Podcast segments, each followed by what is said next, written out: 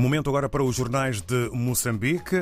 Nesta manhã estamos na companhia do Arthur Ricardo. Hora viva, muito bom dia.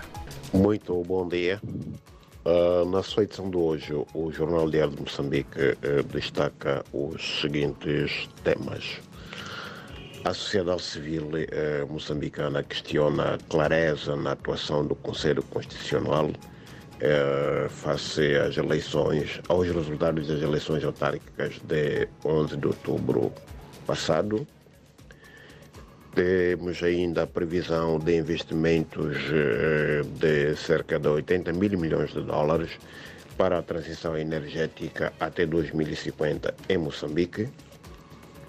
Uh, temos uh, o ciclone Idai, que ainda uh, causa dor uh, em algumas famílias da província de Sofala.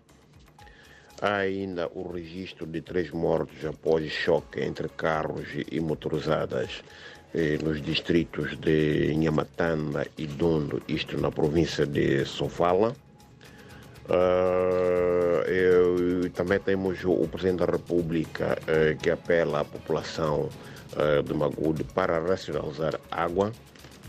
Uh, há ainda uh, na área do desporto uh, os dirigentes a vários níveis da província e da cidade da Beira que condenam a atitude dos adeptos e exigem imparcialidade na, na arbitragem, isso por causa dos desacatos registrados no último domingo no, no jogo da final da Taça de Moçambique, que se realizou na capital provincial de Sofala.